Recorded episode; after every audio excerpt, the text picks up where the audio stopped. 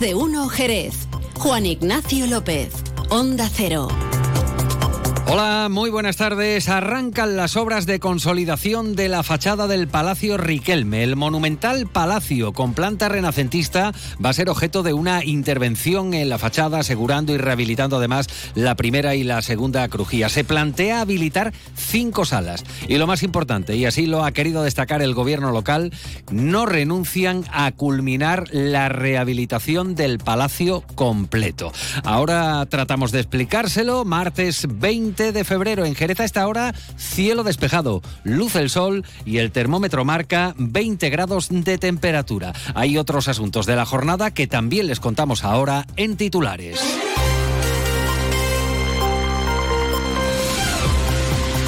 Ya está aprobado el plano provisional de la Feria del Caballo 2024. Durante los próximos días el ayuntamiento recibirá las propuestas y sugerencias de caseteros y particulares hasta la aprobación definitiva del plano con un mes de plazo para aceptar o no la licencia para montar caseta o desistir. Algunos caseteros se muestran críticos con el procedimiento que se está siguiendo este año. Sobre todo exigen visualizar ese plano provisional. El obispado ha designado a un equipo diocesano que va a conducir la gestión de la Cartuja de Jerez, una vez que las hermanas de Belén eh, comunicaron el pasado mes de noviembre la decisión de dejar el monasterio. Se pretende compatibilizar el mantenimiento de actos religiosos sin implicar clausura, ahora sí, con las visitas turísticas. Las obras de mejora del suministro de agua en Cuartillo se han iniciado hoy martes. El consorcio de aguas garantiza así el suministro y se evitan los cortes continuos que venían produciéndose en esta pedanía de Jerez. Y ya lo saben porque se lo estamos contando, en Sanlúcar la Policía Nacional ha localizado a la víctima de un posible secuestro registrado ayer a plena luz del día con tiroteo incluido también en Sanlúcar. Ha sido detenido un hombre de 39 años después de hallar a una mujer de 59 muerta en su domicilio. Antes de ampliar estas y otras noticias, vamos a conocer qué tiempo nos espera para las próximas horas. Agencia Estatal de Meteorología. Laura Vila, buenas tardes. Buenas tardes, el cielo está poco nuboso despejado, las temperaturas se mantienen sin cambios con una máxima de 23 grados en arcos de la frontera y el viento es de componente este flojo a moderado con intervalos fuertes en el estrecho pero disminuye a lo largo de esta tarde. Mañana estará poco nuboso con intervalos de nubes altas y con nubes bajas y brumas matinales en el área del estrecho. Las temperaturas se mantendrán estables todavía con 23 grados en arcos de la frontera, 20 en Cádiz y 18 en Algeciras y el viento será floco variable en la mitad norte de la provincia y levante fuerte en el estrecho y moderado en el resto de la mitad sur, pero disminuirá a flojo por la tarde. Es una información de la Agencia Estatal de Meteorología. Antes de nada, nos fijamos en Sanlúcar, hoy con la crónica de sucesos que nos revela que la Policía Nacional ha localizado en las últimas horas a la persona que supuestamente fue secuestrada a mediodía de ayer en plena calle. Varios individuos encapuchados agredían brutalmente a otra persona para llevársela por la fuerza en una furgoneta blanca eh, precedida de otro vehículo, un turismo. Algún vecino de la zona, en el barrio alto de Sanlúcar, incluso grabó con su móvil el momento de la agresión. Eran las doce y media de ayer lunes. Los sujetos realizaban varios disparos y, según testigos presenciales, en la calle Molinillo introducían a una persona en la furgoneta y se daban a la fuga. Tras las batidas realizadas por la Policía Nacional en la zona, se ha encontrado primero uno de los vehículos implicados. Eh, lo han encontrado en la calle Juan Ramón Jiménez, en Sanlúcar, y posteriormente han localizado a la víctima en una carretera con varios disparos de bala y ha sido trasladada a un centro hospitalario. De momento no ha trascendido más información. Pero es que aparte, también en Sanlúcar, una mujer de 59 años era hallada muerta en su propio domicilio este pasado domingo. Hay una persona detenida por su presunta implicación en los hechos, es un hombre de 39 años, eh, que según ha trascendido podría eh, ejercer de cuidador de la fallecida, un conocido eh, de la mujer, aunque no se ha determinado con certeza el tipo de relación. La policía mantiene una investigación abierta para esclarecer las circunstancias de la muerte, al parecer por estrangulamiento de esta mujer. Volvemos a Jerez con el punto de partida para un palacio histórico del Jerez de Intramuros. El Palacio Riquelme, de estilo renacentista, comienza a ser parcialmente restaurado. Los trabajos comenzaban el viernes con el replanteo y ya ha sido colocado el andamiaje en la imponente fachada en cuya consolidación se van a centrar estas primeras obras. El presupuesto, 100, mm, perdón, 755.000 euros financiados por la Diputación de Cádiz. La historia del Palacio Riquelme acumula décadas de degradación en lo que a todas luces es un monumento histórico de Jerez. Estas obras van a consistir en restaurar la fachada, así como cubiertas y forjados en la primera y segunda crujía. La alcaldesa María José García Pelayo ha destacado esta mañana a pies del palacio que se va a utilizar una serie de técnicas modernas, pero respetando la originalidad a fin de conservar la esencia de Riquelme. 755.000 euros que se van a destinar a distintas actuaciones. En primer lugar, decirle que vamos a, a dar visibilidad a la fachada del palacio, por lo tanto se van a trasladar una serie de árboles que ahora mismo, como ustedes bien saben, obstaculizan la visión de la fachada. En segundo lugar, se va a restaurar esta fachada, se van a restaurar todo lo que tienen que ver con las cubiertas y los forjados y creo que lo importante de, la obra es que se va eh, a realizar con una serie de técnicas modernas, pero respetando la esencia de lo que es el Palacio Riquelme.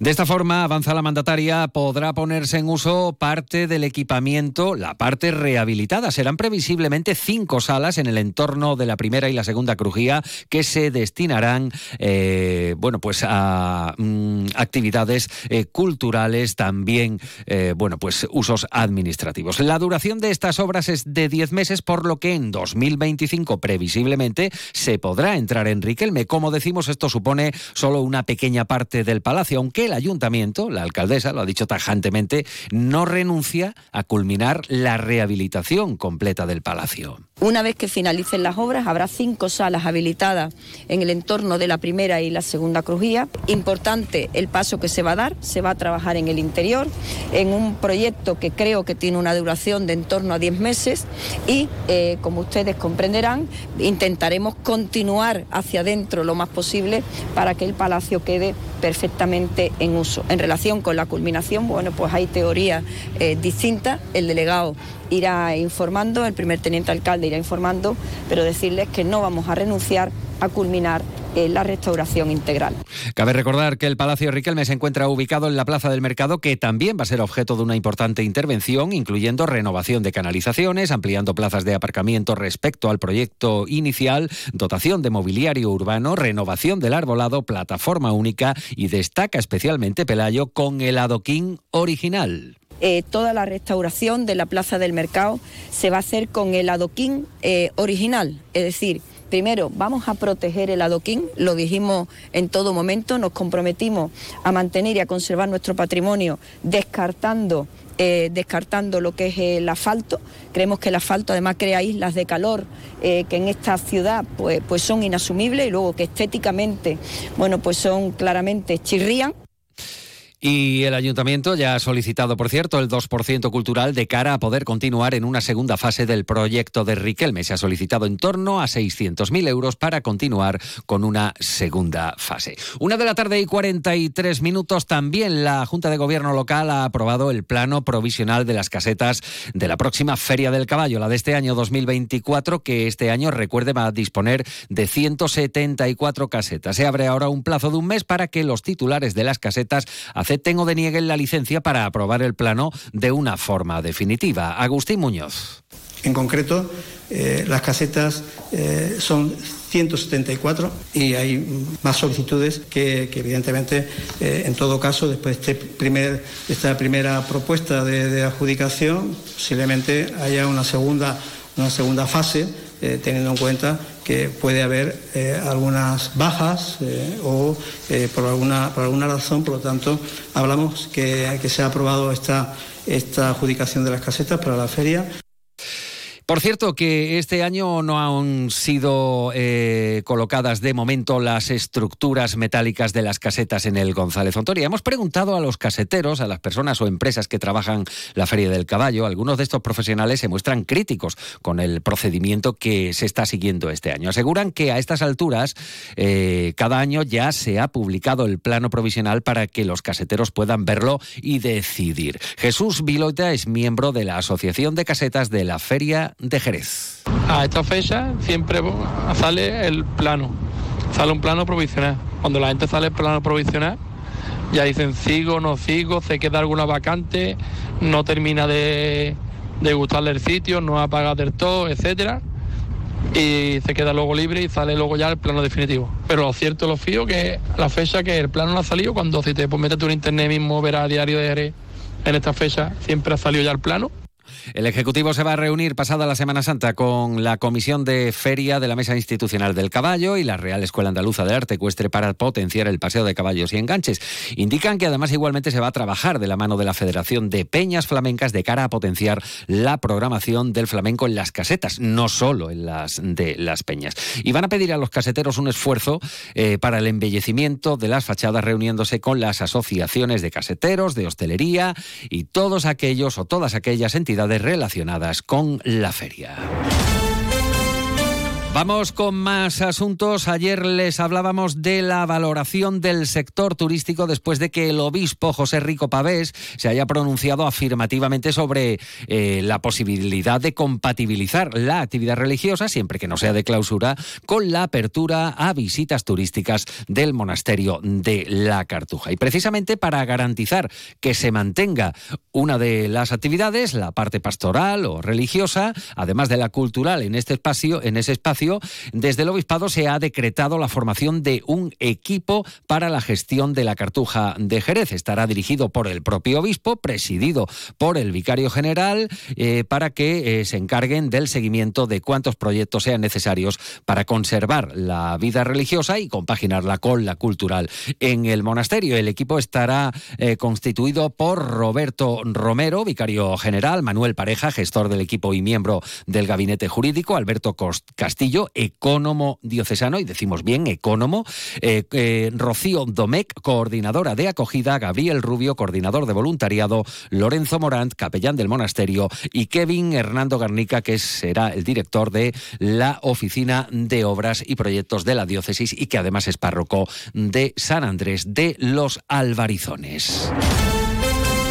Una de la tarde y 47 minutos escuchan más de uno Jerez Noticias en Onda Cero. Las obras de mejora de suministro de agua en Cuartillos se inician precisamente hoy, martes 20 de febrero, de manera que se va a dar solución a la problemática que se venía produciendo desde hace años de cortes continuos en esta pedanía. El gobierno local, eh, como ha explicado eh, desde la Delegación de Servicios Públicos y Medio Ambiente, Jaime Espinar, ha intercedido ante el Consorcio de Aguas para que dé prioridad a esta actuación teniendo en cuenta el contexto de medidas contra la sequía y la necesidad de mejora de las infraestructuras hídricas para evitar pérdidas de agua y garantizar un servicio básico precisamente como el líquido elemento. La obra, a efectos técnicos, eh, va a consistir en la modificación eh, de la altura de la conexión de la tubería que comunica el depósito de cuartillos con la red del consorcio de aguas. Debido a esta interrupción entre las 12 del mediodía y hasta las 12 de la noche, pues va a quedar o está interrumpido el suministro de agua en Cuartillos. Escuchan a Andrés Díaz, es el presidente del Consorcio de Aguas de la zona gaditana. La situación de estas infraestructuras están un poco ya, no precarias, pero sí de manera preocupante. Aparte de la sequía tan importante que estamos atravesando, aparte del esfuerzo que se está haciendo desde el consorcio y de todos los ayuntamientos, por supuesto, es un momento también para tener más responsabilidad, si cabe, y apostar más en, la, en el ciclo del agua y en la infraestructura que garantiza que todos los vecinos y vecinas tengamos agua en nuestra casa. Y este eh, sábado 24 tiene lugar la séptima edición de la Gala Solidaria FAMEDI. Se trata de un evento benéfico organizado por la Asociación de Familiares para la Integración y la Mejora de la Calidad de Vida de las Personas con Discapacidad. Será en Bodegas Fundador Javier Saeces, el presidente de AFAMEDIS. Ya hay 60 empresas que colaboran con nosotros, que de verdad eso te llega al alma con lo que el que haya tanta gente solidaria y luego sobre todo también va a haber el música en directo para animarnos y pasarnos una tarde entrañable. Eh, La gala va a incluir visita guiada a la bodega, una gran tómbola, almuerzo y música en directo a cargo del grupo Doctor Simago. La entrada donativa es de 35 euros para adultos, 20 euros para niños y niñas. También hay una fila cero para quien quiera colaborar pero no pueda asistir. Basta con buscar esa cuenta en las redes sociales de AFAMEDIS. Hasta aquí la información local, pero continúan informados en compañía de Onda Cero. En la realización técnica ha estado Pepe García. Ahora se quedan con la información de Aquí en Onda Cero Jerez.